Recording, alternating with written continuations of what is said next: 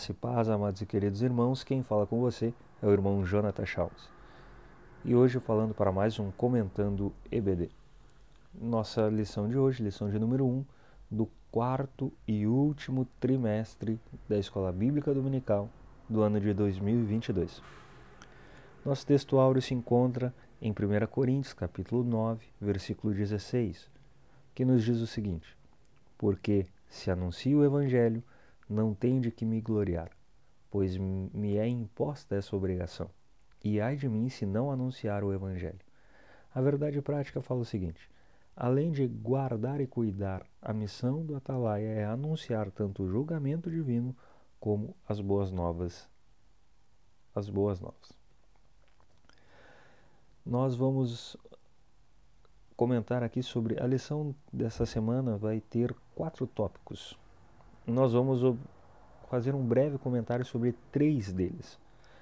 Então, nós vamos observar que a lição vai no primeiro tópico, o tópico de número 1, um, nós vamos, vamos ter que apresentar as três, a estrutura do livro de Ezequiel, que está dividido em três grandes grupos de capítulos. O primeiro grupo fala da chamada de Ezequiel, contém a chamada de Ezequiel e a mensagem profética de juízo para Judá e Jerusalém, do capítulo 1 até o capítulo 24.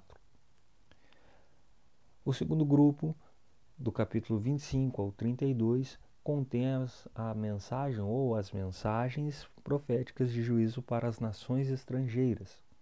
E do capítulo 33 ao 48, a mensagem profética de restauração de Israel.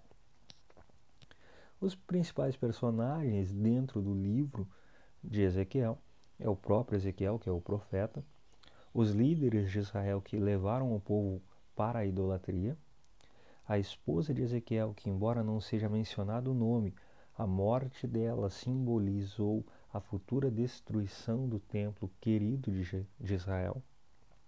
Nabucodonosor, que é o rei da Babilônia nesse período histórico e foi usado por Deus para conquistar as nações de Tiro, Egito e Judá. Avançando para o tópico 2, um, e aqui eu vou trazer para você um rápido resumo no tópico da revista, vai estar mais explanado, vai estar mais explorado. Vou trazer um rápido resumo para você sobre o profeta Ezequiel. O nome Ezequiel no hebraico quer dizer Deus fortalece. Ele é um dos quatro grandes profetas que nós temos. Ele criou-se em Jerusalém e provavelmente foi um discípulo ou conheceu Jeremias.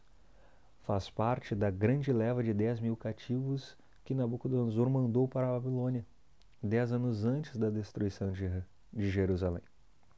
Daniel já tinha passado cerca de nove anos na Babilônia antes de Ezequiel chegar lá.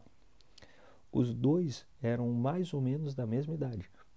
Ezequiel era o profeta do cativeiro, profetizando em Babilônia todos os 22 anos do seu ministério. Agora avançando para o último tópico da lição, que é o tópico sobre a responsabilidade, que é onde o comentarista da lição vai nos propor uma análise, uma comparação entre a responsabilidade de um atalaia e a, res, e a nossa responsabilidade como cristão. Sobre especificamente o termo atalaia, esse termo será abordado no tópico 3 da lição. Então você não pode perder a aula da escola bíblica nessa semana, que você vai aprender sobre a função do atalaia, e no, tanto no sentido militar, do, daquele contexto histórico, como a sua relação com o livro de Ezequiel, onde Deus o institui como um atalaia no meio do povo. Então, avançando para o último tópico da lição sobre a responsabilidade. A responsabilidade do cristão são duas: anunciar o evangelho ao pecador e permanecer em Cristo até o fim.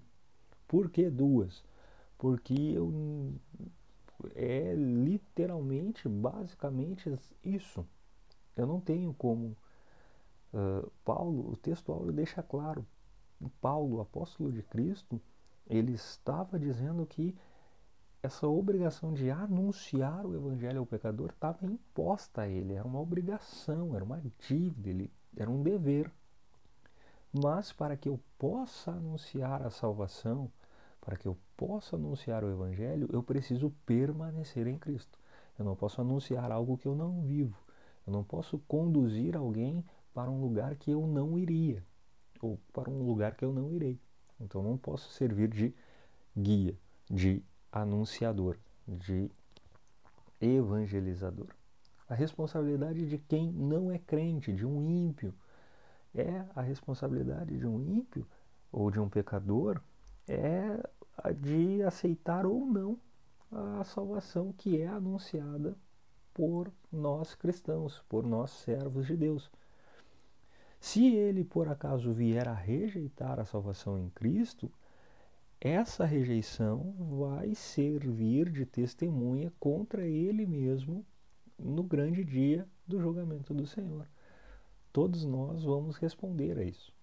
Aqueles que aceitaram vão receber vão receber a bênção e aqueles que rejeitaram serão vai servir de testemunho contra ele mesmo. E por fim, a extensão da nossa responsabilidade. Nós devemos anunciar o Evangelho não somente para os que não conhecem, mas também para aqueles nossos conhecidos, amigos e irmãos que, conhecendo o Evangelho por alguma situação da vida, se esfriaram, se distanciaram e se afastaram, se desviaram do caminho correto. Então, nós, e nós temos a igual responsabilidade de anunciar para esses irmãos.